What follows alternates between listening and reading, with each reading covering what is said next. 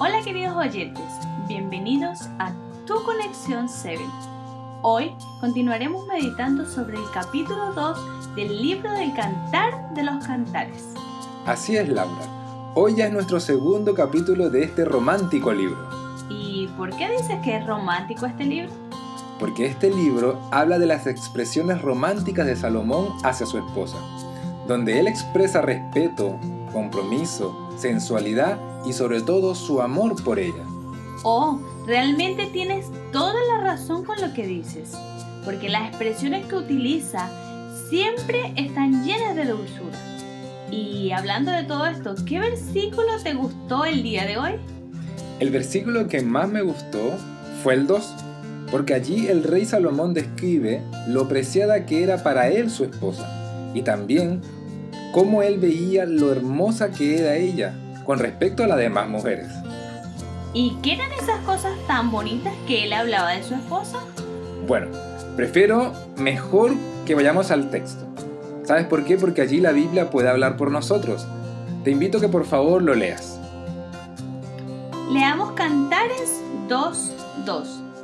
Como el lirio entre los cardos es mi amada entre las jóvenes. ¿Viste cómo describe a su amada?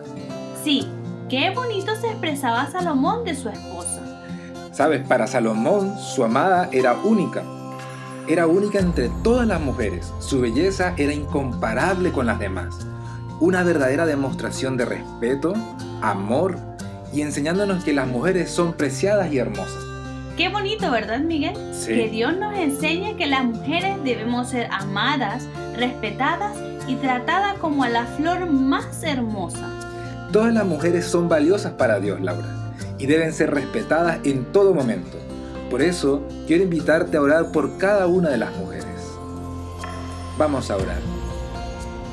Querido buen Dios, hoy te queremos pedir por todas las mujeres, que cada día puedan ser tratadas como una flor preciada, con respeto, con amor y con cuidado. También, oh Dios, te pido por todos los hombres, a que podamos aprender a apreciar, a cuidar a las mujeres, porque son lo más bello que tú nos has dado. Danos tu bendición el día de hoy. Lo pedimos todo en Cristo Jesús. Amén. Amén. Gracias Miguel por tu meditación el día de hoy.